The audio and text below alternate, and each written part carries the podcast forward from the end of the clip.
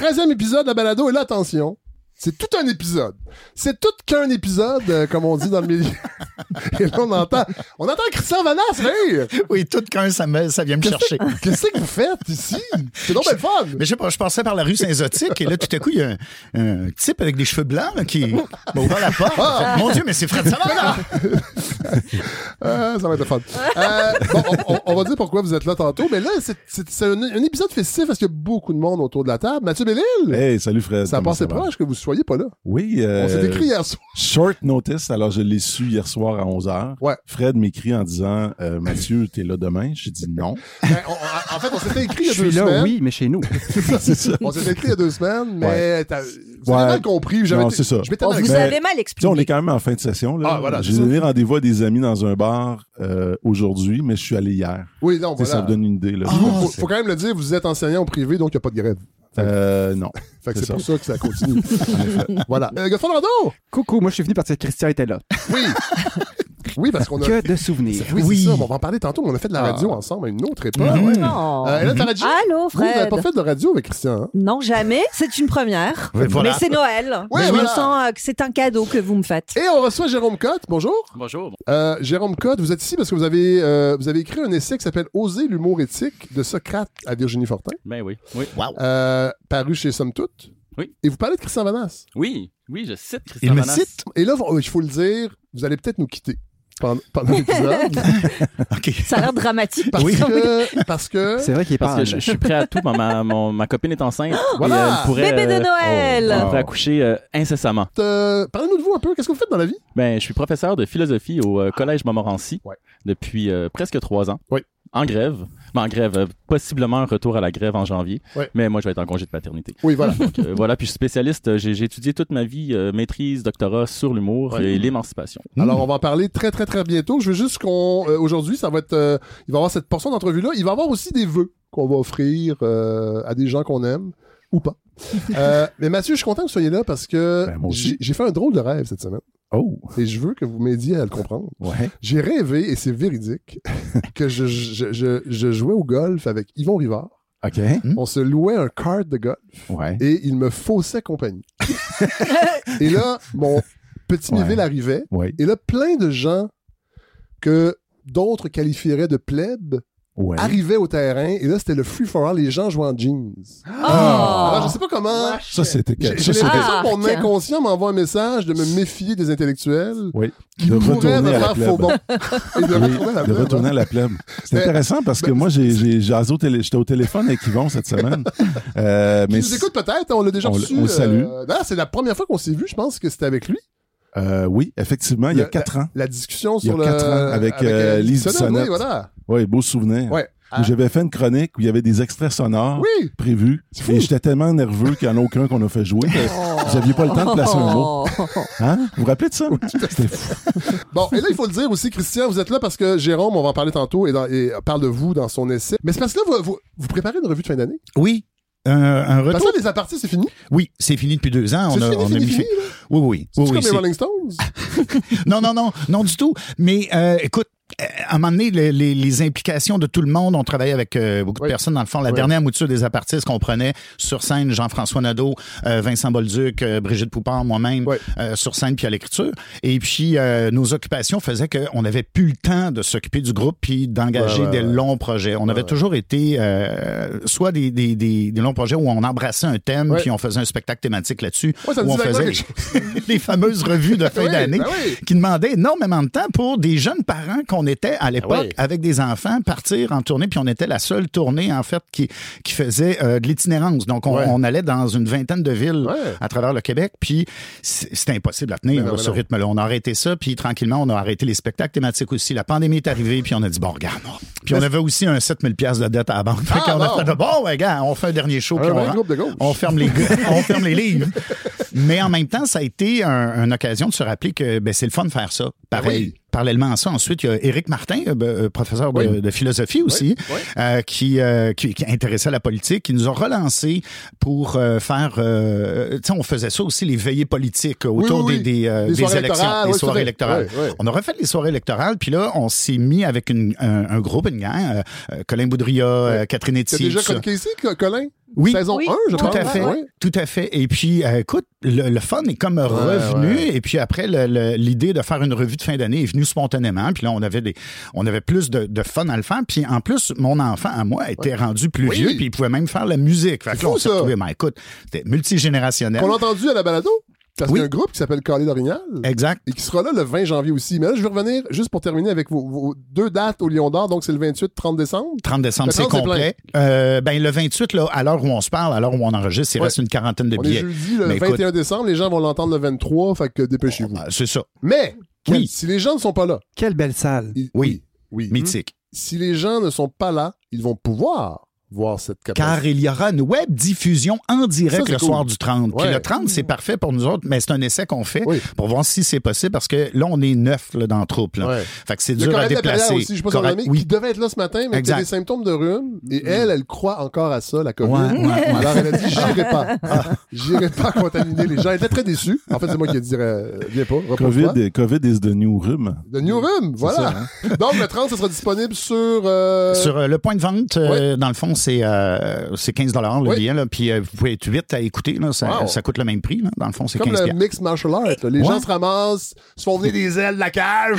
On ça sur la Oh, grosse TV. Et là, Mais le attends, attends, pour, Oui, pour, aimer nos- pour aider nos, nos amis qui écoutent, euh, comment elle s'appelle cette soirée? C'est la revue humoristique 2023. Ah, c'est excellent. Oh, voilà. Moi, j'aime ça. Mais non, mais après, Ben, les gens qui cherchent. aussi, la là, balado et- Fred Savard, les gens disent, ouais, C'est simple, c'est efficace, Ben, c'est les gens l'auraient cherché comme ça sur ça. Google. Fait qu'on va, on va l'appeler comme ça. Fait que c'est la même chose. Et là, le 20 janvier. Mhm. Parce que moi, je suis allé voir. euh, ben là, je vais arrêter de te vous voyer, Christian, parce que Bon, c'est un peu drôle, mais. euh, On se créera deux. Radio-Canada. tes, oui, tes deux derniers One Man Shows, je les ai vus. Et Oui. euh, le dernier, je pense, c'était au Minifest. Oui, dans le cadre Euh, du à fin de à? Maison de la Culture Maisonneuve à la fin de l'été. Fait que moi, je me suis dit. Ah, puis là, j'avais déjà l'idée du gros party de donateurs, donatrices, de la communauté, en fait. Et là, je disais, hey, mon Dieu, dans mes rêves les plus fous, avoir Christian et moi dans la même scène du Lion d'Or où on a où j'ai commencé. Que se passera-t-il? Que se passera-t-il? Et ça va arriver le 20 janvier. Ça va être, Oh, génial. ça va être débile. Et vous allez être là, les chroniqueurs, Ah chroniqueurs? oui, Mais ah bien oui. sûr. Mais ça va être vraiment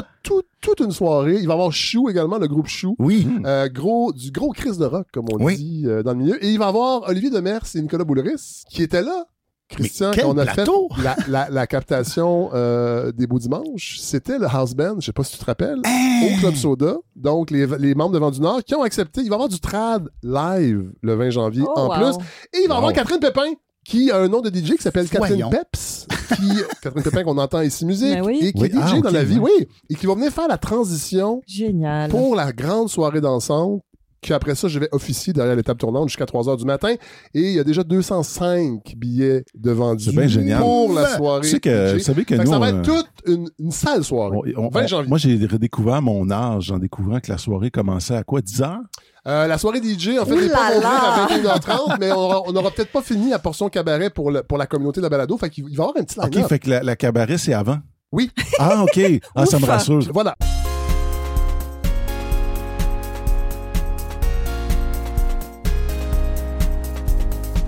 OK, alors, euh, Jérôme Cotte, le déclic d'écrire votre essai, parce que, dans le fond, oser l'humour éthique, Mhm. c'est une proposition. Oui, oui, oui, c'est une proposition pour sortir des sentiers battus, pour euh, être plus original, plus euh, faire un humour différent de- Ouais. du mainstream finalement. Ouais. Et vous dites, dès le début de votre livre, dans le fond, c'est un vieux rêve d'adolescent, apprendre à rire pour apprendre à vivre. C'était, euh, un peu comme un souhait que je, je tenais. Je me disais que comme quelqu'un qui rit, quelqu'un qui a le sens de l'humour, c'est quelqu'un qui peut passer à travers les difficultés de la vie plus facilement. Ouais. Euh, puis en étudiant après ça la politique, euh, l'humour, tout ça, je me suis rendu compte, mais la question est compliquée. Tu sais, puis Ouais. apprendre à rire, qu'est-ce que ça veut dire? Est-ce que ça s'apprend à rire? Ouais. Je sais pas. Tu sais, Et, euh, et- et- parce qu'il y a des rires différents. Il y a, un, il y a un rire véritable. Vous dites, entre autres, que le rire, le rire véritable se raréfie, et ça, ça vous inquiète, comme philosophe? Oui, Ben oui, tout à fait, parce que ça, ça, ça parle d'à quel point notre monde est sérieux et triste, malgré euh, la multiplication des humoristes sur toutes les plateformes. Il y Oui. a un fond qui est, qui est, qui est tragique à notre époque. Euh, Je pense qu'on s'entend là-dessus autour de la table. Il y a, il y a, il y a quelque chose qui, qui fonctionne pas dans notre monde. On s'enfonce. Ouais. Euh, puis c'est pas drôle. Puis Et, et- et l'humour sert pas nécessairement de soupape par rapport à ce monde-là. Au contraire. il le renforce Ouais. souvent. Mm. Le plus souvent, à mon avis, l'humour euh, sert à, à nous enfoncer davantage en faisant comme si de rien n'était, en faisant comme si la vie c'était léger puis, puis le fun, alors que ça, ça, ça, ça marche pas. Ouais, vous amenez d'ailleurs la notion de rire brut. Oui. Un rire brut, en fait, c'est un rire de brut. Oui, oui, c'est ça. faut le dire, c'est- c'est- C'est brut, c'est pas Ouais. comme brut 33. C'est Oui, oui. Non, c'est ça. B-R-U-T-E. C'est ça, parce que l'humour est- l'humour éthique, l'humour l'humour que je mets de l'avant, en fait, c'est c'est- ça, c'est différent de l'humour brut qui, lui, renforce les stéréotypes, renforce, Ouais. euh, Mhm. renforce l'ordre du monde tel qu'il est. Ouais. Euh, fait que ça, c'est pas un- Puis l'humour éthique peut être brut dans le sens qu'il peut être très cru. Oui. Ça, il n'y a pas de problème avec le, le- le- un humour très cru, mais un humour de brut, donc c'est un humour vraiment de, de- de- qui renforce les rapports de domination, qui Ouais. renforce l'ordre établi, etc. Ouais. Bon, on parle de rire éthique. Est-ce qu'on pourrait peut-être définir ce, ce qu'est l'éthique en philosophie? Parce que euh, c'est un mot qu'on entend souvent, mais je suis pas certain que. Je parle pour les gens à la maison, euh, qu'on le comprend bien. Ouais, ben l'éthique se raréfie peut-être aussi Ouais, dans notre voilà. société. c'est peut-être pour ça qu'on aime ça, qu'on aime ça en parler. Euh, ben l'éthique, euh, le concept d'humour éthique, pourquoi je qualifie d'éthique, c'est tout d'abord parce que l'éthique, de manière très très simple, ça, ça réfère aux normes, Oui. à ce qui, à la manière dont on vit normalement ensemble, ce qu'on peut faire, ce qu'on doit faire ensemble. Euh, puis l'humour brut, dans le fond, renforce une éthique ou une morale dominante. Oui. Mhm. L'humour éthique Faut pas que les choses changent. faut pas que les choses changent. Ouais. En fait, faut que ça, faut conserver ça comme des bons conservateurs. On laisse ça Ouais. tel quel. Euh, mais l'humour éthique, en fait, c'est un, un jeu avec les normes, un jeu avec les rapports qu'on entretient les uns avec les autres pour pour les questionner, pour les interroger, pour voir que, que, que s- on pense que le- les choses ne peuvent pas changer, mais il y a du jeu, il y a la Ouais. possibilité de revoir nos manières d'être. Moi, ce que j'aime beaucoup là-dedans, c'est dans le fond, tu francises des termes que dans le milieu de l'humour, on utilise comme punch up, punch down. Tu sais, on, on utilise souvent ces termes-là pour dire, par exemple, le punch down, c'est justement aller frapper sur des gens qui sont déjà désavantagés dans la société, rire des minorités, rire Mhm. des immigrants, rire des femmes. Tu sais, donc tous ces rires-là euh, viennent comme renforcer leur- l'ordre établi, mais j'aime beaucoup la francisation du mot. Puis le punch up vient reprendre des revendications, puis les porter, puis justement questionner les pouvoirs. Fait que ça, moi, je, hey, moi, je mets ce livre-là sur ma liste de Oh, souhaits des il parle- libraires.ca. Il, il parle de vous, Christian. Ah Euh, oui, mais avant, il parle de Martin Matt aussi. Oui. Ouh. Ah! Oui, en fait, oui. vous dites l'humour éthique devrait créer des lézardes dans les conventions humoristiques actuelles et vous donnez l'exemple de Martin Matt qui vous fait l'impression de stagner dans un monde étroit. Euh, un monde étroit comme une allée de surgelés chez Maxi, ça c'est moi qui le rajoute. là, c'est pas vous. Euh, mais c'est pas- je, je trouve que c'est. c'est- C'est une allée de surgelés chez Maxi. Non, mais- c'est non, très, mais- très large. Puis vous- je Oui. pense- la façon dont vous en parlez, oui. Surtout euh, Maxi Plus. Et il y en a Euh, plus qu'une. Oui, c'est ça, il y a des palettes au milieu. Euh, de crevettes. Euh... non, mais j'ai l'impression qu'en parlant de Martin Matt, vous parlez de quelqu'un, il, il représente d'autres humoristes qui pourraient nous, nous en offrir plus. Ben tout à fait. Ben oui, Martin Matt, en fait, c'est, je l'utilise beaucoup comme un- le, le modèle de l'humoriste euh, euh, qui est pas qui est pas problématique comme tel. Non, non, non, non. Mais mais qui, qui, qui a rien de nouveau. Moi, je, je l'écoute puis je fais comme ben mon Dieu, je, il a gagné des, des tonnes de prix, il est reconnu, il a une carrière incroyable. Mais je l'écoute puis il y a rien qui bouge en dedans de moi. Je fais juste comme Mm. ah ben tu sais ça pourrait être n'importe qui finalement Ouais. qui fait ces jokes là, Ouais, ouais. n'importe quel humoriste, c'est c'est c'est c'est du pareil au même finalement. Ouais. Les, les humoristes comme comme ça deviennent interchangeables les uns avec les autres, ils sont tous pareils. Moi, ce que j'ai beaucoup aimé de votre essai, c'est que euh, chaque paragraphe nous présente une figure euh, de la philosophie euh, et assez rapidement, donc vous, vous nous demandez de renouer avec l'indocilité de Diogène. Ah, oh. Oui oui. oui. Ah, Oui, ah, c'est pour ça que je voulais que vous soyez aussi. Oui, voilà. Ben, Diogène, euh, les, les, les, les cyniques de l'Antiquité, c'était les anarchistes, les anticonformistes de l'Antiquité. Euh, tu sais, il y a un exemple euh, très, très fort de Diogène. Diogène utilisait beaucoup l'humour aussi, contrairement à d'autres philosophes. Là. Puis, par exemple, Alexandre le Grand qui vient le voir, puis qui, à Diogène, il était à, à moitié tout nu dans un parc, puis là, Alexandre le Grand vient le voir. Mais qu'est-ce que je peux faire pour t'aider, Diogène? Ôte-toi de mon soleil. Tasse-toi. Tasse-toi.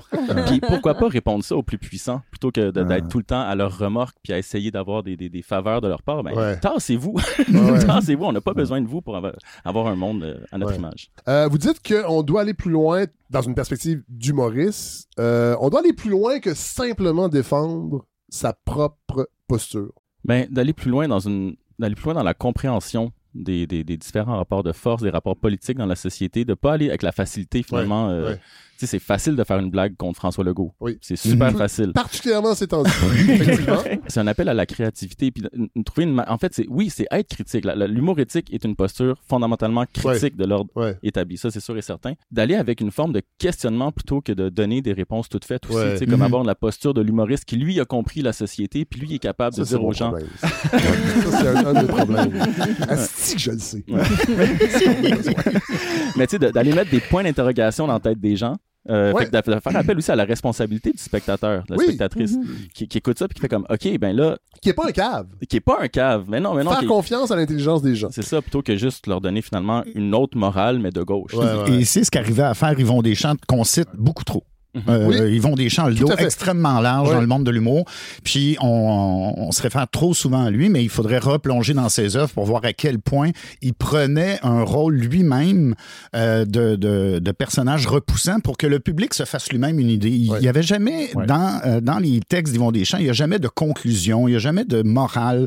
La morale, c'est le public qui l'amène en se disant Ah, mais ce personnage-là est épouvantable, je ne fais plus ça jamais. tu sais. Fait que je trouve que trop souvent, le- les, oui, il, il existe des humoristes de gauche comme de droite qui vont prétendre avoir la vérité puis arriver avec euh, une ligne. Puis ça, ça fait peut-être que, tu sais, l'ironie, ça prend du temps. Ça prend du temps à Ouais. développer. Puis on a peut-être plus ce temps-là comme spectateur parce que tout est fragmenté.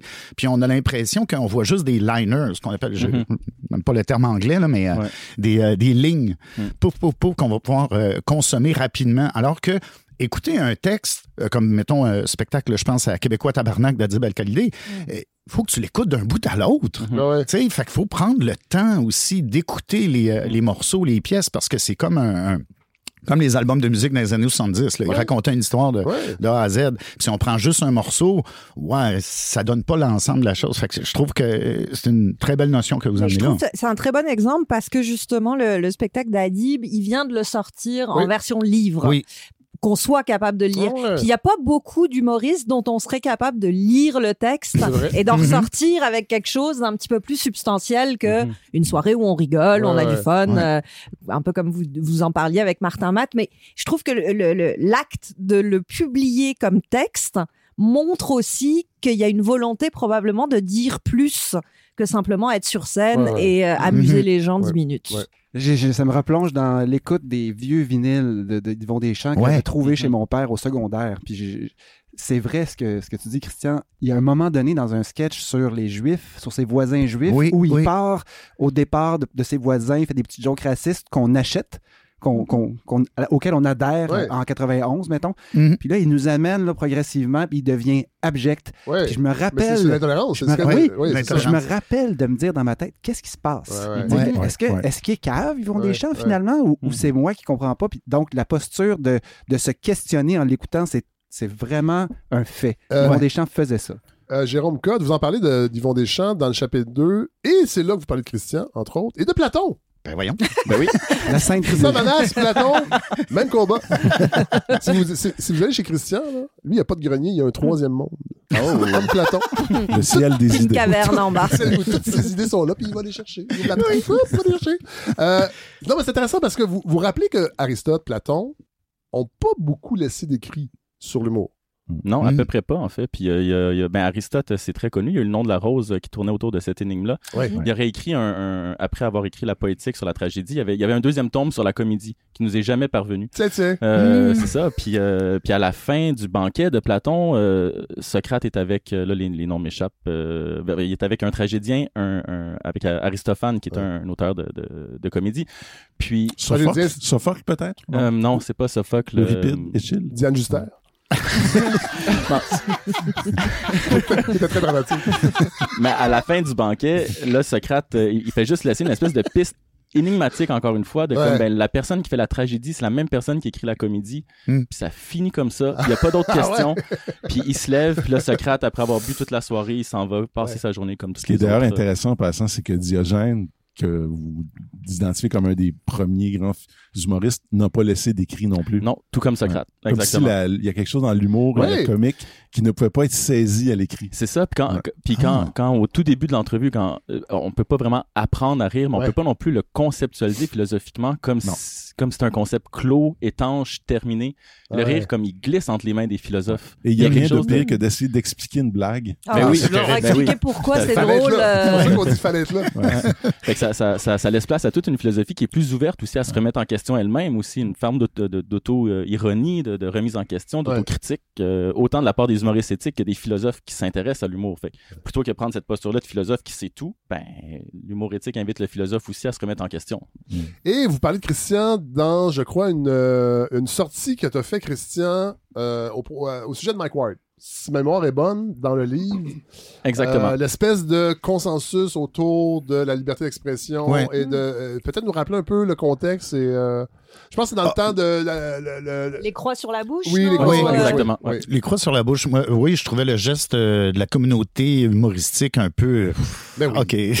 Moi, j'étais là, oui. dans la salle, parce que les, les- à l'époque, j'étais à la soirée, j'étais encore jeune, puis on est allé, on était en nomination, et je m'étais pas levé, moi. Je Oh. sais que ça avait fait, il y avait un malaise, puis à la fin, c'était tellement intense, l'espèce de tout le monde pense la même chose, que j'ai fini par me lever. On s'est tous levés, mais au début, j'étais comme, mais voyons, arrêtez, là. Tu sais, le, le, le- le- t'as dû ressentir la même chose qu'on ressent un match des Alouettes quand on reste assis à l'hymne national canadien. Ben, c'est un peu ça. OK, on va se lever. Mais la, la, la croix sur la bouche, moi, je trouvais ça euh, intense à, à une époque justement où les gens disaient on peut plus rien dire, puis euh, alors que c'est faux, c'est, archi faux, on dit tellement de choses. Mais euh, moi, ce que je trouvais là-dedans, en tout cas de mémoire, c'est que le- l'effet de cette communauté-là qui disait nous sommes censurés, Ouais, nous ouais. sommes, alors que Mike Ward est un des plus gros vendeurs de à de l'industrie, puis puis en même temps, j'adore ce que fait Mike Ward. Sais, Je, je trouve que c'est un maître dans l'humour noir, puis euh, j'aime beaucoup ce qu'il fait comme d'autres humoristes. Je Mais pense que son podcast est le plus écouté. Ah oui, oui. Là, c'est drôle, il y a eu un des épisode qui a été censuré. Oui. Parce Oui, que la est- poche bleue a voulu, euh, La poche bleue. A voulu lui saponner la poche rose. Ouais.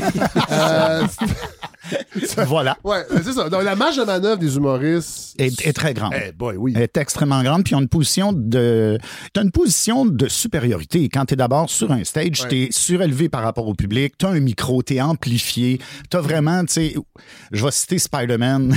Ben oui. Avec de grands pouvoirs viennent de grandes responsabilités. Oui. C'est, c'est Ah, pour moi. C'est Spider-Man qui a dit Ouais. ça? Ben, Ouais. c'est son Je pensais oncle. que c'était Jeff Fillion. C'est son vieil oncle. Son vieil oncle, exactement, qui lui dit ça. C'est Stan Lee, en fait. C'est Ah la, ouais, ouais. c'est la posture de Stan Lee, tu sais, Ouais. par rapport au Marvel, qui, eux autres, ont des super pouvoirs, mais qui doivent s'en servir à bon escient. Ben oui. Ça, je trouve ça magnifique de mettre ça dans, le, dans, le, dans cette, dans l'humour, mythologie. ben Ben oui. Me dis ça Dans- tous les matins en me levant. Oui, En me disant si jamais j'avais du pouvoir. Ah. Il faudrait que. les humoristes, que nous sommes aimés, nous sommes écoutés. Alors, on a une responsabilité, puis moi, je trouve que Ouais, ouais. Un, un- un stage, une scène, c'est une grande responsabilité. C'est un privilège, c'est pas un droit. Personne va me faire croire que c'est un droit d'avoir une scène. Ouais, c'est pas vrai. là. Mais avoir un privilège, ça, ça implique aussi de dire quelque chose d'intéressant, quelque chose de pertinent. Même ça peut être grivois. là. Il n'y a pas aucun non, problème non, avec oui. ça. Une bonne joke de cul reste une bonne joke de cul, puis une mauvaise joke politique reste une mauvaise joke politique. Mais sur scène, on a une responsabilité en tant qu'artiste de communiquer des choses, puis justement de, de s'inscrire contre des pouvoirs ou contre des, euh, des, des- des courants dominants, puis de faire réfléchir.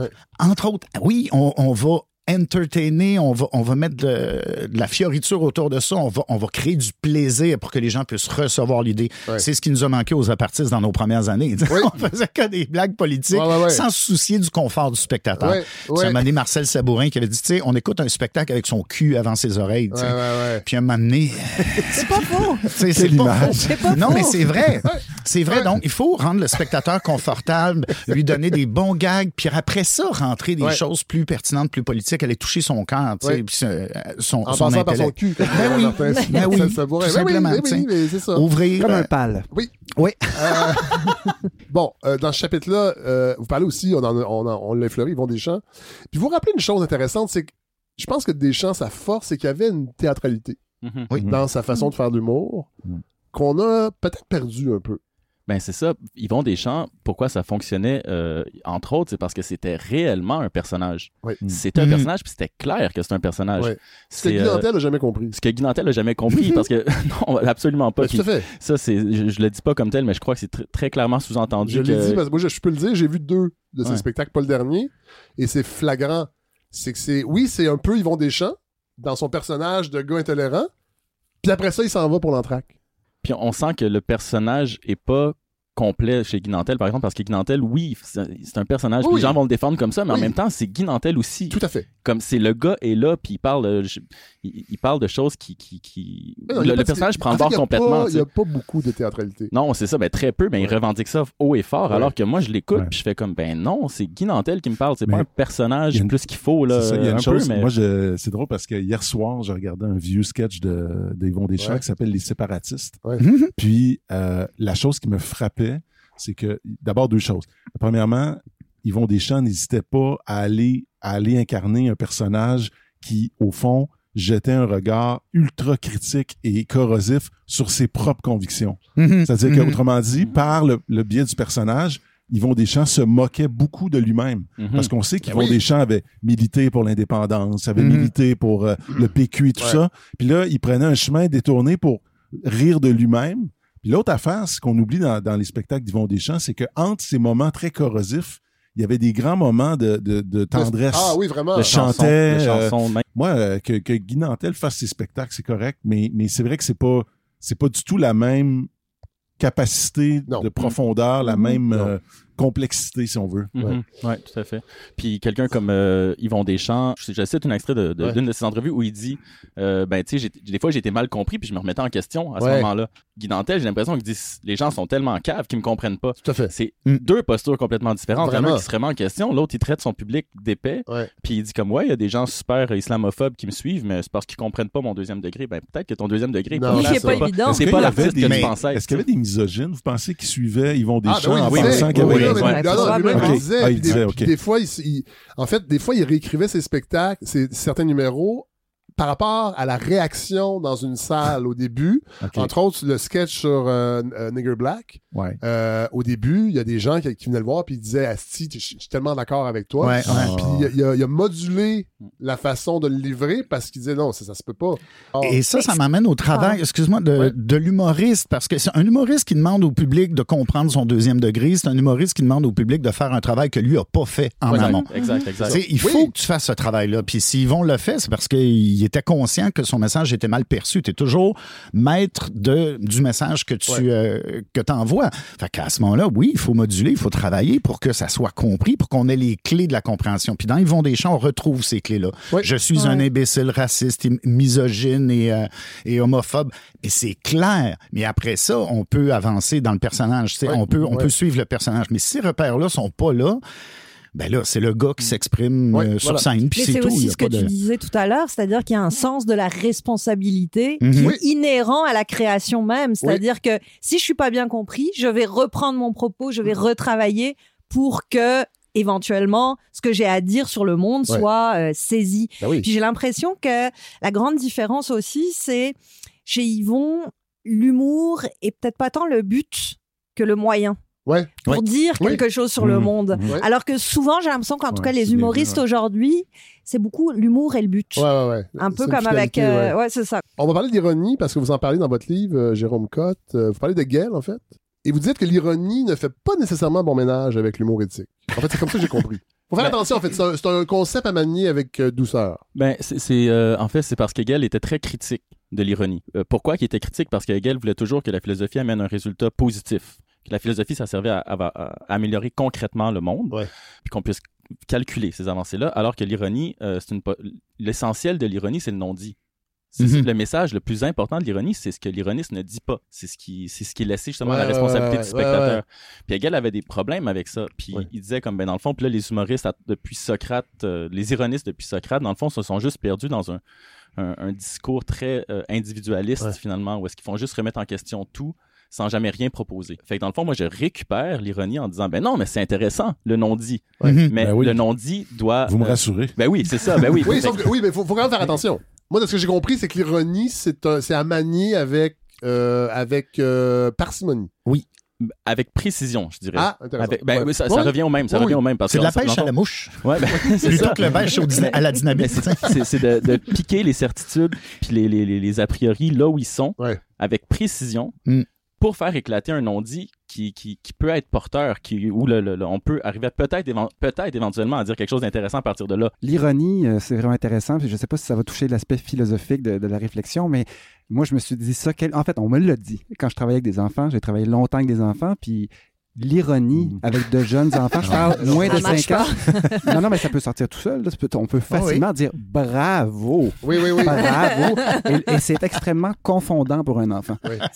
Et, et l'ironie, euh, il faut la laisser tomber pour aller au, au double sens. C'est-à-dire, je te dis quelque chose, mais c'est pas tout à fait ça. que- Mais je suis pas en train de te juger en même temps. Il y a, il y a un- quelque chose de négatif dans, dans l'humour Ouais. ironique. Ouais. Et d'ha- d'habitude, on se dit toujours que les adultes sont pas très différents des enfants. Faut, la- il faut manipuler l'ironie avec, avec beaucoup, avec- beaucoup de, de petites Oui. Ouais, avec habileté, c'est ce C'est qui ça, est- mais c'est aussi que souvent, moi, je, quand j'enseigne en, en littérature euh, des œuvres où il y a de l'humour, puis où il y a de, de l'ironie, pour les étudiants, souvent, l'ironie égale le sarcasme. Ouais. Alors que pour Ah. moi, c'est deux choses un peu différentes. Le, le sarcasme a une, une intention méchante, alors que l'ironie veut fragiliser, veut déstabiliser, veut montrer une complexité.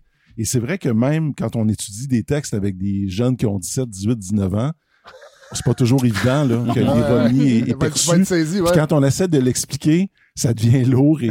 mais il faut le faire en même temps. Mm. Ouais. Euh, dans le chapitre sur Hegel, vous, vous faites la distinction entre l'humour subjectif et l'humour objectif. Ben, l'humour subjectif, ce serait euh, un humour, euh, en fait, parce qu'Hegel a, a clairement une, une, euh, préférence pour l'objectif. Ouais. L'humour objectif, en fait, c'est la, la- la version plus aboutie. Ouais. Euh, fait que l'humour subjectif, c'est toute la- cette liberté-là subjective, finalement, la liberté individuelle de créer, de- de- d'aller dans plein de sortes de directions. De, c'est fait que c'est la liberté subjective qui s'exprime à travers l'humour subjectif. Mais, un peu comme on disait avec l'ironie, c'est que cela, ça peut aller dans tous les sens, puis ça peut devenir futile, finalement, de juste rire de tout et n'importe comment, Ouais. euh, tout n'importe quoi, n'importe comment. Donc, l'humour objectif ramène une attention à la réalité en face de nous. Donc, plutôt que juste viser dans n'importe quelle direction, ben là, on est face à une réalité, puis on se dit comme, ben, je vais utiliser cette, euh, cette liberté-là subjective pour frapper là où euh, il y a des problèmes, Ouais. là où il y a des idées qui sont figées, là où il y a des croyances qui n'ont pas d'allure, là où il y a des, de la souffrance, Ouais. euh, pour remettre ça en question, finalement. Fait que c'est de, de- l'humour objectif, c'est une invitation à reconsidérer ou tout simplement à considérer avec soin la réalité qui est en face de nous. Vous parlez aussi de Ki- Kierkegaard. Oui, oui. Et je comprends que dans le fond, il faudrait pas inviter Hegel et Kierkegaard au même open mic. je pense que ces gens-là. Kierkegaard a été très dur avec Hegel. Oui. Oui, oui, oui. En même temps, il l'a très bien lu Ben oui. et puis il s'en inspire beaucoup. Euh, mais il était Oui, très dur. euh, Parce que Hegel a pris énormément de place Oui, oui, dans le monde de la de l'histoire, en fait, aussi, et de la philosophie. C'est un Oui, philosophe oui. majeur. Ouais, ouais, moi, Ah cette ouais. semaine, on m'a demandé si de j'étais hegelien. Ben oui. Ah, c'est ça. Ah oui, hein? Oh! Dans quel Et- contexte? Ouais, c'est ça. Je pense qu'un peu. Dans quel contexte? Je sais plus. Chez le euh, nettoyeur? Oui, c'est ça. à Je vais chercher mes chemises. D'accord. Est-ce que vous hegelien? Non, c'est vrai, pour dans quel contexte, j'ai oublié. OK. Ben, peut-être, euh, peut-être, euh, Marx est un hégalien aussi d'une certaine manière. Marx avait lu Hegel, Ouais. puis on disait Oui, que Marx renverse Hegel. euh, Non, ben, c'est- Marx est vraiment dans la continuité d'Hegel. Ouais, tout à Euh, fait. alors que Kierkegaard, lui, il veut comme briser les, euh, les systèmes un peu. C'est- Ouais, c'est ça, c'est Ouais. ça, c'est ça. Parce que Marx, en, en fait, il a juste ramené Hegel sur le plancher des vaches, disons, euh, plutôt qu'être dans dit. Mais là, l'idéalisme. mais là, je, je, je non, veux ouais, que- non, on se la Non, non, non, mais je veux juste que, les Ah, gens, ah, ah. non, mais que les gens comprennent que c'est c'est la beauté de votre essai, Jérôme Cotte, c'est que même si on n'est pas ferré en philo, on peut. En fait, on découvre. Ouais. Avec le prisme de l'humour, ces, ces grands philosophes-là, qui souvent, on, on les voit passer, mais on n'ose pas les lire, puis des fois, ils sont à lire. Donc, euh, Kierkegaard, qu'est-ce qu'on peut dire par rapport à sa. À sa- à- à lui? Parce que, vous- en fait, vous dites que c'est un, peut-être un des rares qui a considéré l'humour avec toute la noblesse qu'il mérite. Oui, l'humour, c'est a une place centrale dans le système euh, philosophique de Kierkegaard. Euh, l'ironie aussi, d'ailleurs. Sa thèse de doctorat portait sur l'ironie socratique.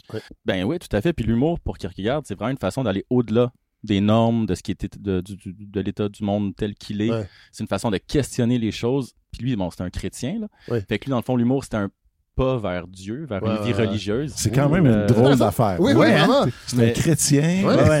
Ouais. Mais tu sais, on peut, on peut rendre ça euh, plus euh, terre à terre, disons, le plus d'un point de vue matérialiste. Puis plutôt qu'être un, un pas vers Dieu, ben ça peut être un pas vers une société qui a plus d'allure. Oui. simplement. Ouais, non, c'est Ben oui. Ouais. Il y a un idéal derrière ça. en Ouais, fait. L'humour ouais. sert à se rendre à un, un monde meilleur. Ben c'est une invitation à ça, en tout cas, Ouais. avec aucune garantie d'y arriver, mais une, ça, ça ouvre la conscience à la possibilité de jouer avec tout ça. Le concept de jeu est super important aussi dans l'humour, de, de Ouais. jouer avec ces, ces, ces, ces, ces a priori-là. Vous parlez de Nietzsche, évidemment, Oui. et de Guillaume Wagner dans le même chapitre. Ah, pas. Vous dites, il y a un C'est essai des étonnant. on salue Guillaume. Ah euh, ouais, qui ouais. nous écoute. Ben euh, oui. Je sais qu'il nous écoute. Moi, j'aime beaucoup il- Guillaume. ouais.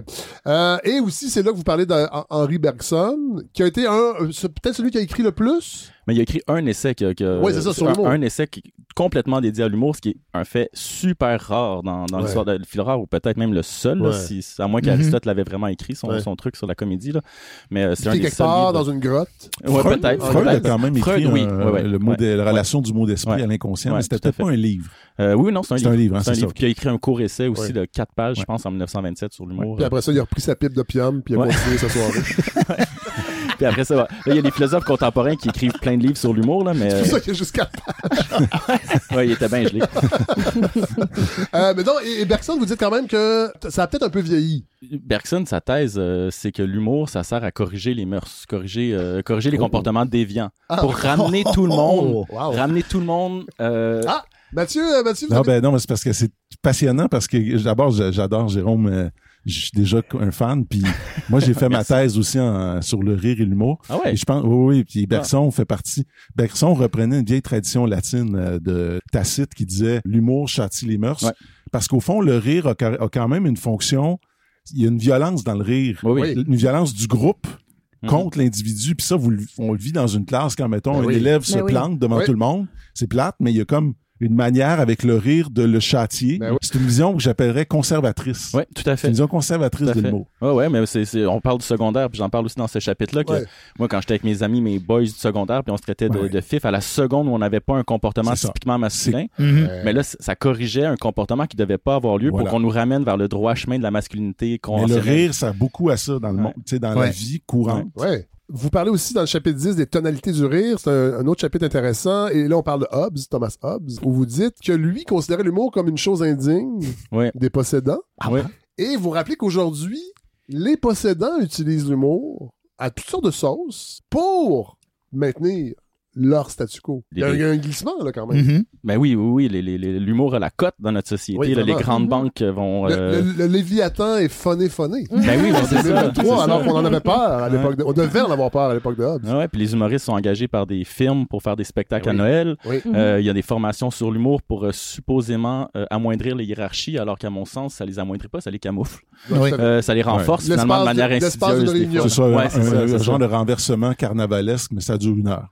C'est ça. à- Mhm. Ouais, ouais, Mais, ouais. mais qu'est-ce- je suis curieux, Infoman, là, parce que moi, je trouve que Infoman, ça sert beaucoup à ça. C'est-à-dire, Ah oui. à la fin de l'année, De plus surtout, en là, plus. je vais rire avec le premier ministre, de- puis je vais rire avec les ministres. Trop- Comment dire, moi, je l'avais, je pris à partie euh, dans les journaux pour ça. Ouais. Il n'avait pas aimé ça du tout. Ah. Il y a une fine ligne où le fou du roi peut devenir, dans le fond, l'acolyte et presque son porte-parole. Ouais. Mhm. Mais oui, puis ouais, puis François Livonin, un philosophe français contemporain, qui a écrit un livre où il dit que euh, en ce moment, c'est c'est du pareil au même, le politicien qui veut du pouvoir, l'humoriste qui veut du pouvoir, qui se tiennent main dans la main, puis C'est ça. ils célèbrent, euh, je pense sa formule, genre ils célèbrent leur noce chuteuse euh, Ah en, ouais. euh, Ben, en plein soleil comme médiatique. pendant un bout de temps, hein, qui était toujours Louis- dans les oui. Louis, Morissette qui vient de faire la balado de François Legault. Oui. Et qui il y a des qui s'appelle comment la, c'est la balado? bonjour. C'est bonjour, bonjour, Bonjour tout, le monde. Bonjour. Bonjour tout le monde. Bonjour tout le monde. Alors Louis Ok. Morissette qui est en, en, en promotion pour son, euh, son spectacle solo où il est à bout, il paraît. Fais-en moins, Louis.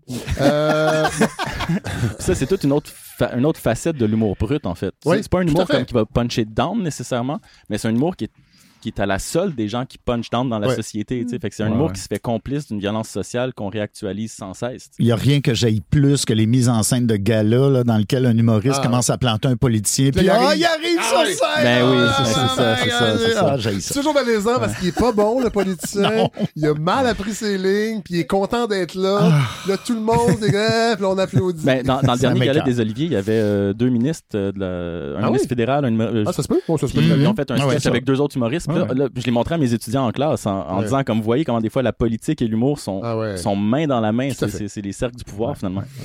Euh, on va terminer avec une, une leçon peut-être de cet essai-là. Vous dites que dans le fond, pour, pour peut-être atteindre l'humour éthique, il faut trouver son idiot et son dissident intérieur. Oh, Oui, je trouve que la c'est formule beau. est extraordinaire. Bravo. Ouais. Ouais, ben c'est ça, c'est le personnage de l'idiot dissident. Ouais. En fait, l'humoriste éthique est un idiot et un dissident. Mhm. Oui. Fait que Mm. l'idiot, c'est celui qui, qui, justement, qui est pas moralisateur, qui ne sait pas. Mm. C'est la personne qui, un peu comme Socrate, tout ce que je sais, c'est que je sais rien, mais ce que je sais, c'est que ça marche pas. Ouais, ouais, ouais, ouais. je sais, Diogène, qu'est-ce qui se passe là? Diogène, c'est Diogène. exactement ça. Ouais. Ouais, la fameuse ligne, là, c'est juste moi. c'est ça. Ouais. Fait que L'idiot, c'est ça, c'est la personne qui arrive qui sait pas. Puis la dissidence, ben là, tantôt, quand on parlait aussi d'humour euh, subjectif Ouais. d'humour objectif, ben là, la dissidence, là, c'est là où arrive la précision. Fait que non, on sait pas c'est quoi la solution. On n'est pas des donneurs de leçons, Mais on sait ce Mhm. qu'on aime pas. mais on Ouais. sait ce qu'on n'aime pas, puis on arrive à l'identifier, puis à le, à le- à le renverser Ouais. par l'humour de manière intelligente pour laisser un point d'interrogation chez le spectateur Ouais. qui, là, est engagé dans l'œuvre, en fait. Ben, merci Jérôme Cotte euh, pour cet essai Oser l'humour éthique. Euh, c'est publié chez Somme Toute, donc disponible dans toute bonne librairie indépendante. Et à la fin, beauté de, de cet essai, c'est qu'il y a une bibliographie. Alors on peut, après se plonger, si on, si on veut euh, approfondir la philosophie, on, on a tout ce qu'il faut pour aller euh, plus loin. Puis ça, faut quand même le dire, les bibliographies, là, c'est le fun C'est le fun. à la fin des livres, pour vrai.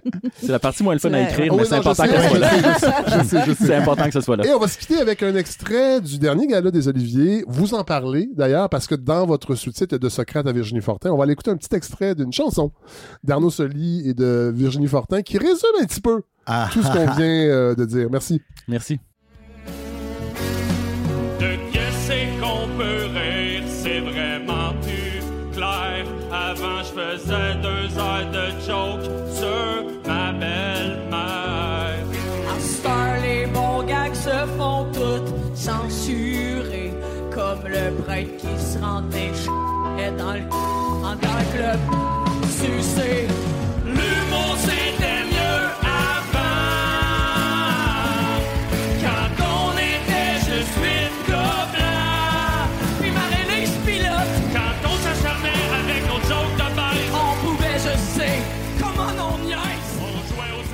300 fois par année. ouais, ouais. Bon sketch. Très bon. Ouais, Excellent. Rappelez-vous des chroniqueurs, Mario. Gérard, entre autres, qui était, il trouvait que c'était pas très C'était pas très gentil pour les vieux. C'était pas fait pour les vieux. Non. Euh, là, Mathieu, Ouais.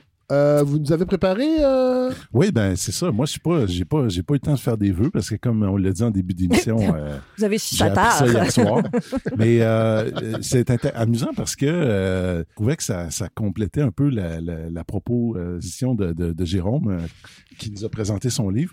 Vous me permettez, je vais vous parler un petit peu de pastiche, Oui. de, Mhm. comé- de, de parodie. 2024, ça va être le centenaire de la parution du premier recueil de l'histoire de la littérature québécoise, premier recueil de pastiches Ah ouais. et parodies, qui avait un nom épouvantable, qui s'appelait Littérature, trois petits points, à la manière de, trois petits points, Oh. nos auteurs canadiens.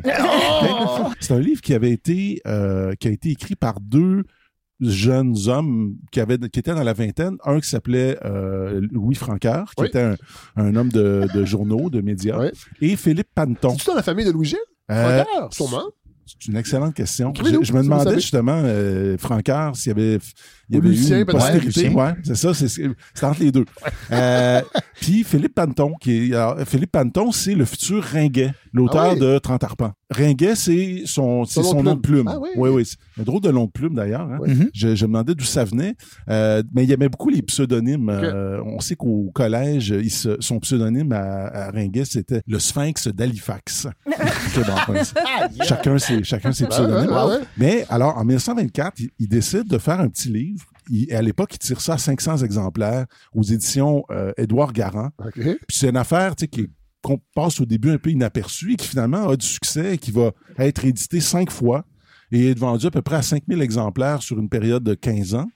Et c'est un livre qui pastiche, imite de manière assez drôle le style des grands écrivains de l'époque. Ah ouais. Donc, euh, juste rappeler, on est dans la- à quelle époque exactement? On est à les an- 1920. OK. Donc 1920, c'est euh, l'époque où domine un certain Lionel Groux, par exemple, Oui. euh, Édouard Montpetit, tu sais, des noms qu'on qu'on voit sur dans, qui sont des stations de métro Oui. des noms de cégep, Oui.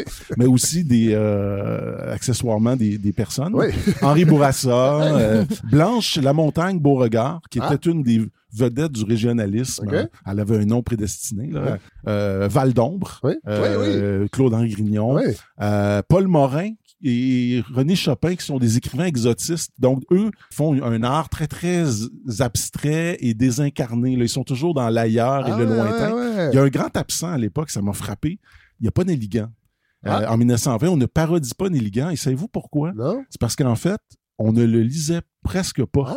Ah. C'est-à-dire que euh, euh, je rappelle qu'en 1918, il y a une revue qui va exister pendant un an qui s'appelle le Nigog. Oui. Le Nigog, qui est un mot amérindien, autochtone, qui veut dire le- un harpon.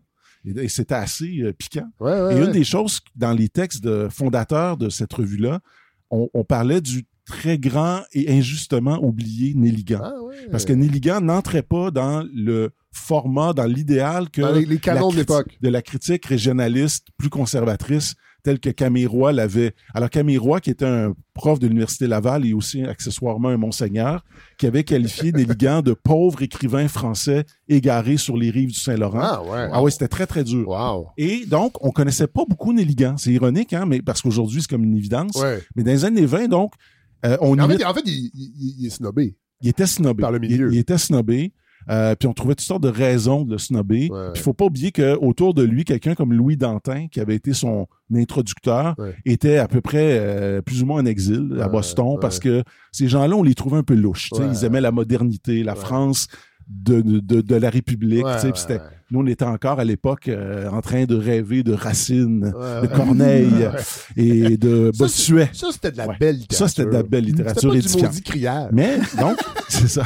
Pourquoi je parle de ça? Parce que il me semble que ça manque ces temps-ci dans le Québec actuel, ce, goût- ce goût pour la parodie Ouais. et, et, et, et pour le pastiche, mais surtout la parodie. Alors, je veux juste faire la nuance entre les deux. Le Mm. pastiche, c'est une imitation qui peut ou être ou ne pas être drôle. Donc, ça peut être vraiment une pure imitation. On sait en passant que Marcel Proust a commencé sa carrière d'écrivain par des pastiches. Ah ouais? Oui, oui, dans- à la fin des années 1900, euh, il commence à écrire et il développe son art de l'écriture par le pastiche. Il pastiche des, des articles de journaux, Ah, il pastiche... ouais, ouais. OK? Et euh, Fait que le pastiche est une bonne école. le pastiche, c'est une excellente école. En passant, je- ça, c'est absolument savoureux. J'ai été... euh, moi, j'ai fait mes études avec un certain François Ricard, Oui. ancien directeur de la revue Liberté, prof à McGill, grand spécialiste de Gabriel Roy et de Kundera. Et Ricard, en 83, donc ça fait 40 ans, à la revue Liberté, ils se disent, on va faire un numéro pastiche. Et Ricard fait un pastiche de Gabriel Roy. OK? Ah ouais. 83, c'est l'année du décès de, de Gabriel Roy. Ah ouais, quand même. Et il présente le texte comme le dernier texte écrit par Gabriel Roy de son vivant. Ça s'appelle genre Le gardien de l'horizon. Tu sais, le personnage s'appelle Gaspard Kavariov, tu sais, le cavia- caviar. tu sais. Ah, Il y a des ouais. affaires qui sonnent drôles. Puis là, la, la finale, c'est comme un, un quelqu'un perdu dans la plaine de l'Ouest. Puis ça finit That's Canada. Tu sais, bon. Et quelques années, deux ans après, euh, il il y, a quelqu'un, un professeur de, de l'Ouest canadien, qui écrit à Liberté parce qu'il veut avoir les droits sur ce texte de Gabriel Roy pour le traduire en allemand. Wow. Et là, ils savent pas. Le Ricard, il dit, il a pas compris que c'était Ah, un pastiche. non, non, non, non, non. Et donc, ils disent, ben, il faudrait que vous demandiez l'autorisation de, de l'écrivaine. Mais comme elle est pas, elle est pas vivante, euh, ça revient à, à Ricard parce que Ricard était le L'exécuteur. le- voilà, le- l'exécuteur de, du De patrimoine. l'héritage. Voilà, littéraire de, de- de Gabriel Roy. Et finalement, c'est traduit en allemand. Ah, Mais là, ça devient absolument drôle parce que partout aux États-Unis puis au Canada anglais, t'as des gens qui se mettent à faire des études super sérieuses sur ce dernier texte de Gabriel Roy, un pastiche. qui est un pastiche. Mais c'est un troll. C'est oui, c'est C'est du mais, trollisme. mais c'est fascinant, tu sais. Je reviens à Ringuet et Panton. Je vais vous lire, si vous voulez bien, le, le pastiche. Alors là, c'est Lionel Gros. Lionel Gros avait écrit un livre euh, ça qui s'appelait Les rapaillages. Oui. D'ailleurs, faut pas oublier que Miron, quand ça, il a utilisé son livre L'homme rapaillé, Oui, c'est un clin. c'est oui. pas un cl- c'est pas un- une dette à Grou, mais c'est quand même euh, Ben, a- eu un rôle quand même culturel majeur. Ben oui, ben oui, ben oui. Et, et c'est pour ça Pour toute cette génération-là. oui, oui, oui. Mais bon, alors, les rapaillages deviennent les rabâchages. et là, ça devient, c'est une des scènes qui a provoqué un, un des fous rires mémorables dans une de mes classes de littérature québécoise, parce que c'est comme une parodie d'une scène comme supposément idéalisée Ah ouais. de, du bain familial annuel. OK? Il, en- il se lavait une fois, tu sais, par Ouais. année. Alors, ce- alors, je vous lis un extrait, d'accord? Si vous voulez bien.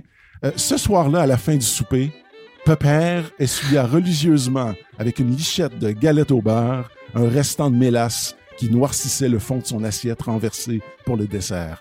À ce geste, les 24 enfants et 71 petits-enfants qui formaient autour de la table en bois rond une couronne parfumée et joyeuse sentirent qu'il allait se passer quelque chose.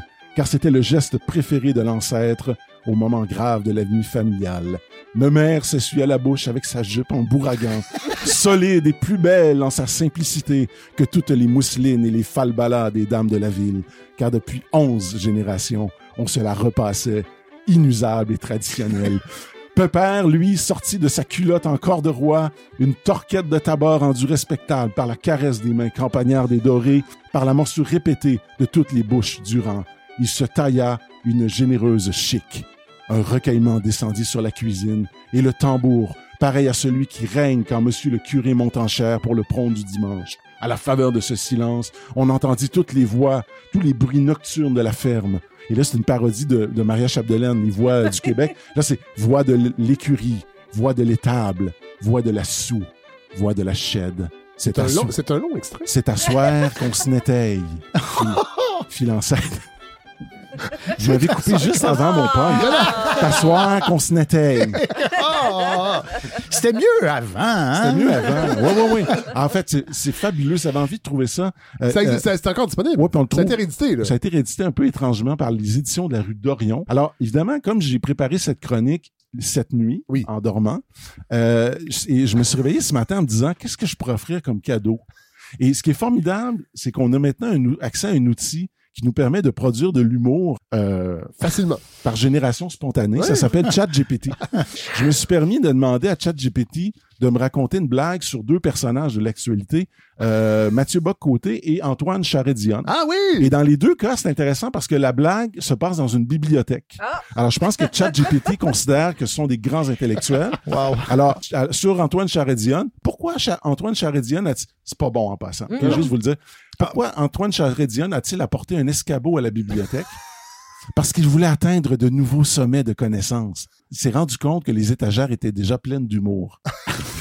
Hey, c'est nul en Ouais. esti. OK. Mais Bock-Côté, Ouais. pourquoi Mathieu Bock-Côté a-t-il été expulsé de la bibliothèque? Mais attendez, Parce qu'il a refusé de se plier à la norme des étagères. Il a insisté pour classer tous les livres selon leur degré de boc-côtitude. attendez, Le- ça, ça, c'est écrit. Par ChatGPT. Wow. La douée décimale a eu du mal à suivre. Ben voyons. Hey, c'était cœur, hein? Wow! Ben, quand même. Moi, moi, je pense que mais on n'a plus besoin de penser. Dieu. On a l'humour éthique, on a juste à demander à. Ouais. Bon pour ça. Parce que d'ailleurs, ChatGPT se refuse à faire des blagues d'humour brut. L'humour méchant, il veut pas. Non. Je n'ai pas été programmé pour cela. Oh. Alors- Éventuellement. Oh, Éventuellement. Alors- gentil robot. j'ai demandé à ChatGPT, qui est une machine à pastiche, dans Oui, le fond. oui. En J'ai fait, dit, fais-moi une à parodier le langage. Oui, Absolument. c'est ça, tout à fait. Oui, oui, c'est. Alors, fais-moi une chronique de Fred Savard en 50 mots.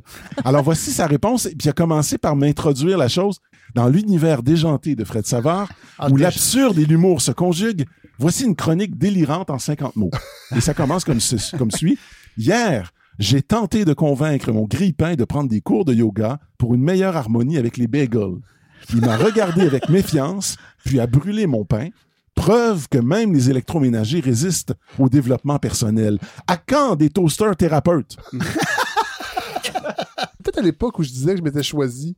Peut-être. J'ai choisi Ah. cette période de ma vie pour faire des blagues de yoga. Alors là, j'ai demandé, à- j'ai dit, fais-moi une parodie de Godefroy Lorando Ça, ça en va. 50 mots. Ça, ça, je- Alors, et là, c'est drôle parce que il a pas fait ça avec Hélène.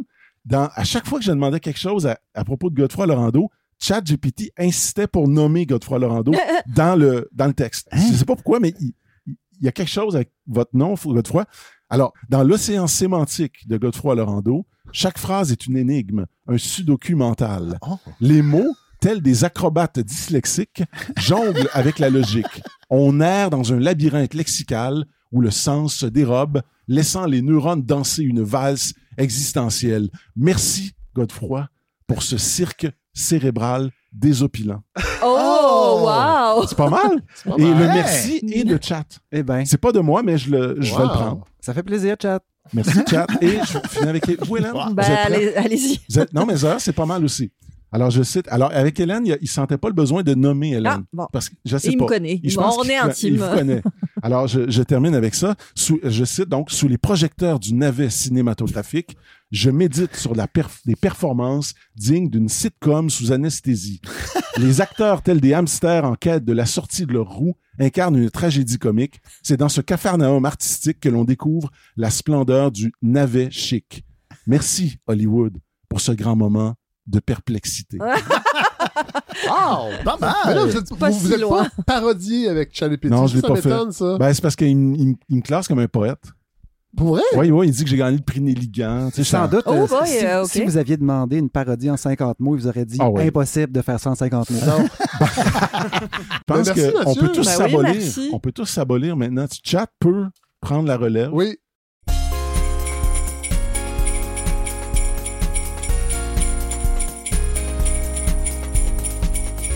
Bon, hey, on va aller entendre vos vœux, les amis, parce que c'est Noël. Oh! Euh, Godfrey, est-ce qu'on commence avec vous? Justement. Oui. Qu'il faut vous le dire. Je, je- je me préparais pour écrire quelque chose là, avec Noël en tête. Puis vous savez que j'écoute beaucoup trop de balados. J'ai beaucoup, trop de beaucoup textes trop. informatifs qui rentrent dans ma tête. Et là, ce, ce matin et hier, je me suis mis un peu dans le silence. Et ensuite, avec Estelle Caron, Ah qui célèbre Noël dans un vieil album de Noël C'est un, un assez bel album. que vous m'avez fait découvrir. Estelle Caron, ancienne animatrice à Radio-Canada, Ouais. entre autres. Comme la Dorothée Berryman des Ouais. années 50. Ouais, ouais, on pourrait dire ça, une Dorothée Berryman euh, agréable. Euh, mais c'est pas ça. c'est pas ça qu'on va mettre, God, pendant euh, vos vœux. On va mettre Jimmy Smith. Jimmy Smith, c'est un classique que j'utilise depuis des années euh, pour offrir les vœux du temps des fêtes. C'est un joueur d'orgue de jazz, quand même assez rare, et son album de Noël est vraiment, vraiment euh, malade. Et on va mettre Jingle Bell. On vous écoute, God. Je ne peux pas, Fred, euh, faire euh, un, petit, un petit mot de Noël. Et là, attendez-vous pas un 25 minutes sur Hydro-Québec. là. Euh, Fiu. Oui, ça, je vous garde ça pour le 20. On va rire. Euh, un, petit, un petit mot sur la grève. La Oui. grève, surtout celle des profs. Euh, les enseignants en grève arrivent aux fêtes. Et là, ça fait un mois qu'ils sont sans salaire. Mm. Vous imaginez, on parle de se serrer la ceinture et tout le monde se serre la ceinture. Et malgré que l'orgue soit guilleret, Oui. je me mets dans la peau de quelqu'un qui manifeste euh, tous les jours et qui n'a plus de salaire. Je me dis que ça doit fesser. Ah ouais, La pression dans la tête de ces gens-là doit commencer à monter. Les, les gens qui se, demandent, qui se demandent si ces gens-là sont sincères, là, Ben, moi, je réponse passer. Ben voilà, Ouais. vous Ils l'avez votre réponse. 30 jours sans salaire. Et en même temps, au même moment, la conséquence de ça, c'est que des centaines de milliers de familles Oui. doivent trouver des solutions. Là, je vous parle pas des solutions pour scolariser leurs enfants. Ça, ils y arriveront pas. Mais juste pour pouvoir continuer à fonctionner et à travailler. Ouais. On salue les travailleurs autonomes Oui. hein, qui, Mhm. euh, qui jonglent comme des vrais Qui- y a- en fait, il n'y a, plus de travail, il y a juste du autonome. Ah Oui, et, et puis donc, il n'y a, rien qui se passe. Là. Euh, à la fois, on est des mauvais parents et à la fois, on est aussi des employés complètement brûlés et on n'y arrive pas. Euh, pourtant, malgré cette situation-là que je vous décris, euh, il y a quelques jours, un sondage, 56 des Québécois sont encore derrière les Oui. revendications des profs. Oui. Et 28% seulement qui soutiennent le gouvernement. Et parmi celles qui est le plus heurtée par les, les- les mesures, c'est-à-dire les parents, c'est 68% des Québécois qui soutiennent le- le- les- les Mhm. revendications. Mhm. Et donc, je me dis que face à quelque chose d'aussi, et là, j'avais écrit terrible ou catastrophique dans mon texte, et quelqu'un m'a rappelé, il y a des choses terribles et catastrophiques qui se passent sur Terre en Oui. ce moment, donc c'est peut-être pas le bon adjectif. Non, voilà. Mais quelque chose de très troublant, comme des écoles fermées pendant 30 jours, des gens sans salaire pendant la même période, il me semble que ça aurait dû transférer une pression absolue sur le gouvernement. Et c'est comme si on avait été vaccinés collectivement. On est indigné, mais on n'est pas actif dans l'indignation. Ouais. Moi, j'ai pas, j'ai même écouté un peu des postes de radio Oui. pour voir est-ce que les chroniqueurs en parlent. C'est plutôt pour dire, ben, même au 98.5, plutôt pro-prof malgré tout. Oui. Euh, Mhm. Mais, Mais leurs enfants vont tous au privé. et est-ce que la pression, fait ils ont, ils ont pas l'impact. est-ce que la pression se rend en haut au gouvernement? Moi, je pense que la pression dans les familles, là, je vois les familles comme des prestos en ce moment. Ouais. Avez-vous déjà vu un accident de presto? Oui. Oui. Vous avez déjà- vu ça? Oui. Une sauce à spaghetti Oui. aux boulettes Oui, oui, oui. dont 100% du contenu sort en spray sur Par les murs. tout petit trou. Par un trou gros En- comme une tête d'épingle. En une fraction de seconde. Ça aurait dû gicler, il me semble, jusqu'à Ouais, ouais. Québec, et ce n'est pas le cas. Moi, j'ai une théorie un peu cynique, c'est que, pensez-y, là, depuis un mois, il y a un million de, de gens infectés, les urgences débordent, Ah! les enfants vont plus à l'école. Ben, c'est la pandémie. Puis moi, je pense que le go se dit, peut-être je vais redevenir Je populaire. vais peut-être avoir mes points de presse à chaque soir où on entend juste moi. Et on parlera juste non, de non, ça. mais, Ouais. mais sans blague à part, euh, c'est vrai que j'enseigne au privé, mais ma fille, elle va au public. Oui, oui. Puis là, ça commence à... Je veux dire, ça devient ridicule. C'est vraiment ridicule. Je- Ouais. J'en en reviens pas de l'incompétence euh, de ce gouvernement parce que je comprends bien, là, on peut bien vouloir réformer des choses, euh, Ouais. demander des. Mais à un moment donné, il y a une urgence nationale Ouais. là, Mhm. qui est de dire nos comme c'est comme si l'école c'était pas si important. Et une chose qu'on sait que Legault comprend, c'est l'opinion générale de la population. Et lui, c'est ça qu'il fait. Il tape, il tape en fait, il là-dedans. ne vit que pour ça. Et Voilà. Et donc, euh, je- peut-être que c'est, il faudrait justement que la population puisse exprimer et mettre davantage de pression. Parce que oui, il y a des gens au privé, là, mais la majorité des Québécois sont pauvres. Euh, notre expérience pandémique explique peut-être une partie Ah, de. peut-être, vous avez raison, c'est intéressant. Ça se peut, Ouais. mais moi, je pense qu'il y a autre chose derrière. Ouais. C'est qu'on a été. On a développé une malheureuse tolérance à des situations qui sont inacceptables. Là, je pourrais, je parler de plusieurs choses. Je vais en parler, je vais parler d'une seule. C'est la fameuse école à trois vitesses. On en a parlé Euh, ici oui, plusieurs oui. fois. Mhm. Les plus riches, pas les plus brillants, les plus riches se ramassent, Attendez, attendez. Voilà, se ramassent euh, padés, comme on dit, au, au privé, avec de, bonnes, de meilleures chances de réussite. Oui, Ensuite, l'école publique tire son épingle du jeu en offrant des programmes spéciaux. oui, à cause, là- à et cause là, du on- privé. Et là, ce n'est plus l'argent qui fait seulement la différence, c'est vraiment les compétences des enfants. Ils sont sélectionnés pour ça. Oui. Et sont stimulés par des professeurs qui sont peut-être, je sais pas, qui ont peut-être- sont peut-être chanceux, ils se ramassent dans Ouais. ces écoles-là. Ouais. Et reste après ça l'école publique générale Ouais. qui doit se taper euh, une proportion d'élèves en difficulté qui est déraisonnable. Et dans ma tête, Fred, c'est cette, cette, cette école à trois vitesses, on l'endure depuis combien de temps? 25 ans? Tout à fait. C'était c'était pas exactement comme ça il y a 40 ans, c'est pas vrai, là. Ouais. C'était pas ça. Et là, cette- ce fondamental d'une société qui a de l'allure dans ma tête à moi, et c'est c'est un des objectifs des CPE, c'est favoriser l'égalité des chances. La dernière ministre de l'Éducation, je pense, qui a envoyé ses enfants au, public, c'est Pauline Marois. Exact. Il n'y en a pas eu d'autres depuis? Ça devrait être, ça de- on devrait être scandalisé que les ministres de l'Éducation envoient leurs enfants au privé. Je suis désolé, là. Puis On n'est pas capable. Là, c'est pas des, des bons vœux drôles. Ben. Fred, qui passe? ça. Là où je m'en vais, Fred, c'est que on a, je, je- on, endure cette école à trois vitesses là Ouais. et on tire notre épingle du jeu. Mais là, ce que je peux vous dire, là, c'est qu'en ce moment, ça fait plus que 10% de l'année scolaire qui, qui, qui- qui- qui s'est déroulée avec des portes fermées et au même moment, les écoles privées sont toujours ouvertes. Oui. Est-ce que est-ce que ça peut être plus radical Ouais. comme inégalité? C'est Est-ce que, est-ce que ça peut être plus. Donc, moi, je l'ai dans la voulu. face, là. euh, je l'ai dans la face noir sur blanc. Puis là, dans le fond, ce que je me dis, c'est qu'on l'endure déjà. Et là, j'ose espérer que cette. cette et, et je le sens pas vraiment. C'est pas un électrochoc, mais c'est ça que je nous souhaiterais, Ouais, en fait, avec ouais. cette grève-là. Mhm. C'est de dire, s'il y a une chose que j'entends dans ce que les profs disent, et là, je suis pas dans les salles syndicales, mais ce qui, nous, ce qui se rend jusqu'à moi, c'est, entre autres, la composition de la classe. Oui. Et la composition de la classe, c'est le nombre d'élèves qui a besoin d'une aide particulière et qui est déraisonnable. Et cette école à trois vitesses, le fait que nos élèves en difficulté se ramassent tous au même endroit, ce que ça fait, c'est que le métier d'enseignant au Oui. public n'est plus un métier très intéressant. C'est un métier difficile qui attire pas les top guns. Et si on veut, si on veut, Fred, repartir une société québécoise euh, avec un avenir qui a de l'intérêt, un avenir qui, dans lequel on pourra réfléchir, moins d'immigrants. dans laquelle nos humoristes Moins d'immigrants, s'il vous plaît. ça, c'est de l'ironie. Est-ce qu'on est qu'on la, est qu'on la l'étampe ou non? Est-ce qu'on la valide? Attends, il y avait un personnage. Ah, il y avait un Il y personnage. avait un personnage. Fred Savard est un Est-ce que personnage. Hegel euh, Je fais, approuverait? je fais du théâtre. Euh, le métier d'enseignant, si on veut des gens capables de lire votre livre, des gens intéressés à de l'humour, qui, qui questionnent, ça prend des gens qui vont euh, être qui vont fréquenter des milieux stimulants et le tout premier milieu stimulant, oui, c'est la famille, mais si on veut favoriser l'égalité des chances de ceux qui partent avec une, deux prises, euh, c'est l'école. Et puis le premier, premier maillon, c'est la qualité des enseignants. Donc on ne devrait pas accepter ça et c'est la seule chose que je nous souhaiterais. Ce que je nous souhaite, en fait, de la lucidité face à la réalité et une envie de se battre un peu plus grande. Finalement, Estelle Caron m'a tout de même fait penser à une chose, Fred. Et je sais pas pourquoi je pourrais pas l'expliquer. Mais après l'avoir écouté, je me suis dit, pour que le go ou le prochain gouvernement bouge, il faut qu'il ait peur de perdre ses culottes devant tout le monde. Oui. Et Mm. pour ça, il faut que la population québécoise puisse réfléchir à haute voix sur l'éducation, un peu comme on l'a fait sur Mourir dans la dignité. Mais ton vœu sera peut-être exaucé. Godefroy, dans quelques, dans, dans quelques jours, là, il y a des, toutes les familles québécoises Oui. vont se retrouver. Puis dans toutes les familles québécoises, il y a des profs, il y a des infirmières, il y a des employés de soutien. D'après moi, c'est là que ça va se Et passer. des comptables. Moi, en tout cas, mes casseroles sont pas loin.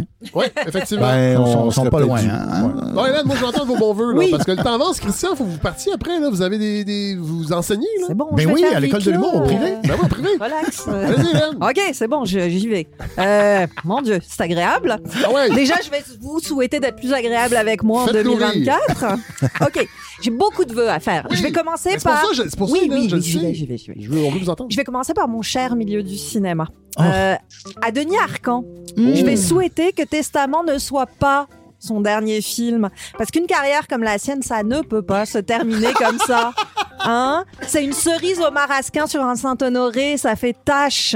C'est comme Zizou en finale de la Coupe Oh du Monde non. et son maudit coup de tête. Coup de boule. Un petit extrait. Oh Zinedine, oh Zinedine, pas ça. Pas du tout avec Pas Zinedine. Pas ça, Denis. Pas ça. Pas ça Zinedine. Oh non, oh non, pas ça. Ça, c'est drôle. Pas aujourd'hui, pas maintenant. Non, Après pas tout ce ça. que tu as fait. Pas ça. À Thierry Frémaux, programmateur en chef du Festival de Cannes, qui l'an dernier accueillait entre autres Johnny Depp comme star de son film d'ouverture et qui n'a eu de cesse de nous expliquer que rien ne l'intéressait à part les films, ou encore à Antonio Barbera, directeur de la Mostra de Venise, qui a aligné dans sa sélection Ah oui. 2023 les nouveaux films de Roman Polanski, Luc Besson et Woody Allen.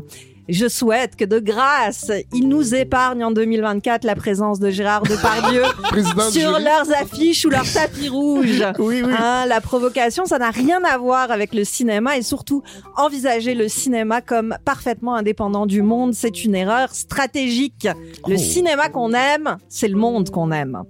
Parlant d'eux, au film de super-héros, je souhaite une bonne retraite. Hein, ça y est, le monde est sauvé. Barbie et Oppenheimer ont fait le travail. Vous pouvez nous laisser tranquilles et ne jamais revenir.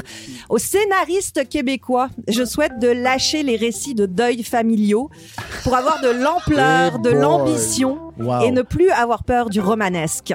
Mm. Aux réalisateurs québécois et réalisatrices, bien sûr. Je souhaite de délaisser les quatre murs des mêmes sempiternelles cuisines et les quatre mêmes acteurs et actrices. Ça a bien fonctionné en 2023, alors continuez en 2024. Regardez par exemple Raima Zinedine dans les rayons gamma Oui. pour comprendre que la diversité, c'est pas juste un truc pour faire joli dans vos demandes de subventions.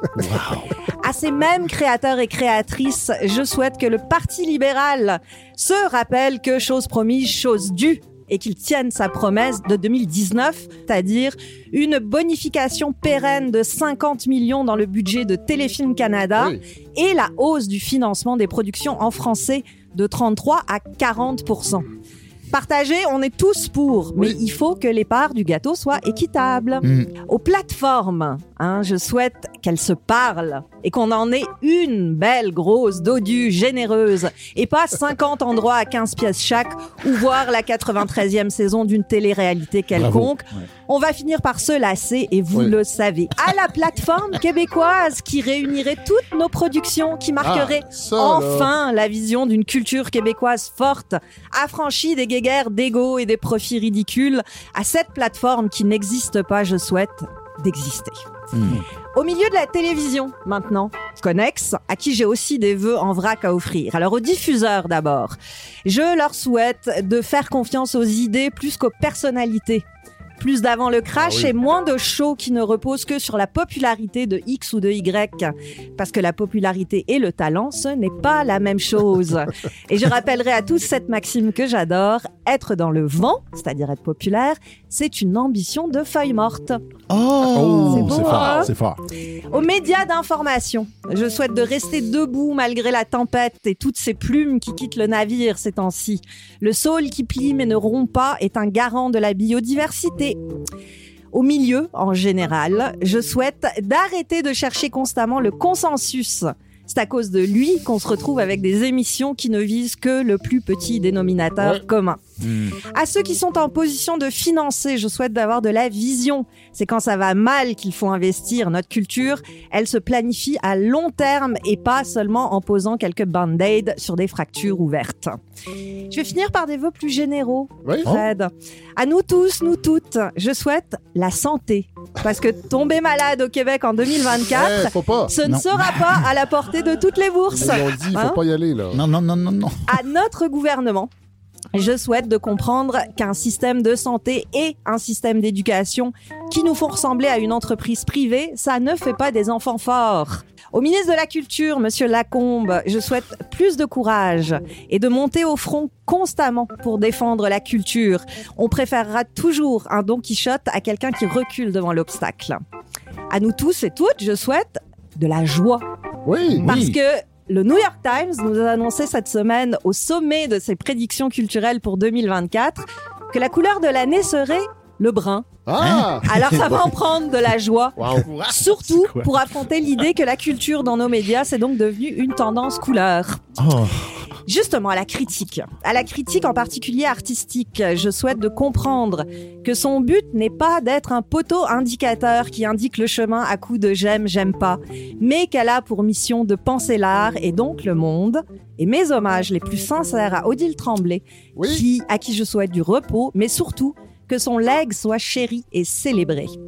À vous, Fred, à tous les auditeurs, les auditrices, à tous ceux qui sont autour, je peux pas dire celle, à tous ceux qui sont autour de la table. Coralie est malade. Hein? Ben oui, Elle alors on, lui en pensait à elle Oui. aussi, mais surtout à tous ceux et celles qui sont passés devant votre micro. Je souhaite de continuer à bâtir, presque comme un secret, une communauté d'esprit incroyable qui fait qu'on se sent tous un petit peu moins seuls. Puis enfin, à nous tous, à nous toutes, je souhaite du rire, de l'amour et de la sérénité. Il en faudra pour affronter cette année 2024 qui va voir des élections se tenir en Russie, sans trop de suspense, mais aussi à Taïwan, en Iran, en Belgique, en Inde, au Mexique, en Europe, au Sénégal, au Venezuela ou bien sûr aux États-Unis. Alors à ce dernier souhait, j'en rajoute un final, celui de l'espoir. Parce que comme disait Sioran, espérer, c'est démentir l'avenir. Alors ensemble, ici, ailleurs, faisons-le mentir cet avenir. Ben, wow! Wow. Hélène, vous étiez Ben ouais. euh, extrêmement inspiré, bravo! J'aime ça faire des vœux. Wow! hey, merci tout le monde. Moi, je vais terminer avec ça. J'avais préparé des vœux, mais ils seront pas meilleurs que ce que vous nous avez offert. Je vais les garder pour le 20 janvier, Oh! entre autres. Parce qu'avec avec Christian, on ne sait pas ce qu'on va faire, mais je pense qu'on va faire quelque chose. On va renouer avec Il est possible. Oui, euh, ça va être vraiment le fun. Jérôme euh, Cotte, merci. Votre, euh, votre enfant n'est pas arrivé encore, je pense. D'une seconde à l'autre, peut-être. Bon, alors je- Ou on d'une va- semaine à l'autre. On va, on va terminer là pour que vous puissiez aller rejoindre euh, votre, euh, votre amoureuse et accueillir cette nouvelle personne dans ce monde complètement débile. Mais, mais on lit surtout euh, Oser l'humour éthique de Socrate à Virginie Fortin, disponible, en fait, publié chez Somme Toute et disponible dans toutes les bonnes librairies indépendantes. Mathieu, euh, Godefroy, Hélène, merci euh, de, cette, de ce début de saison. On vous retrouve en 2024. Merci à Mhm. toi, Vous allez être là le 20 janvier, Absolument. peut-être sur la scène, peut-être pas. C'est à Puis Christian, déterminer c'est ce qu'on ça. va faire. Je- moi, je vais demander à ChatGPT de, Oui, c'est de ça, m'écrire quelque chose. Euh, Christian, il reste des billets pour le 28. Il reste des billets pour le Et c'est le 28. soir enregistré aussi. J'ai Oui, très hâte. absolument. Si vous voulez voir Fred Savard en direct, Oui. Ben, je vais dans la salle, je serai pas sur le stage. Euh, et, Et- sinon, le 30, on va pouvoir visionner sur le point de vente? Oui, sur le point de vente, en web diffusion, Ouais. le 30. Donc, ça va être un deux heures et demie environ. là. Euh, voilà, merci. Puis je vais souhaiter un, un excellent temps des fêtes à tous nos, nos auditeurs, nos auditrices. oui. Je prends deux semaines de vacances. La balado prend deux semaines parce que les gens vont pouvoir euh, gagner le temps perdu des épisodes récents qui n'ont pas pu écouter parce que on a eu des, on a eu des costauds. Puis des fois, les gens prennent des pauses. Fait que je reçois encore des messages pour l'épisode du mois d'octobre. Euh, hey, merci vraiment, c'est le fun. Euh, Épisode euh, Merci à vous. très touffu, très temps des fêtes. Vraiment. Ouais. Et on va, on va, on va se quitter avec Estelle Caron. Ah, quelle bonne idée. Parce qu'il faut que les gens découvrent Estelle Caron. C'est, c'est un des grands albums de Noël. Oui, Ginette Renault. Oui, Nicole Martin. Euh, oui, le Noël de Passe-Partout. Mais Estelle Caron.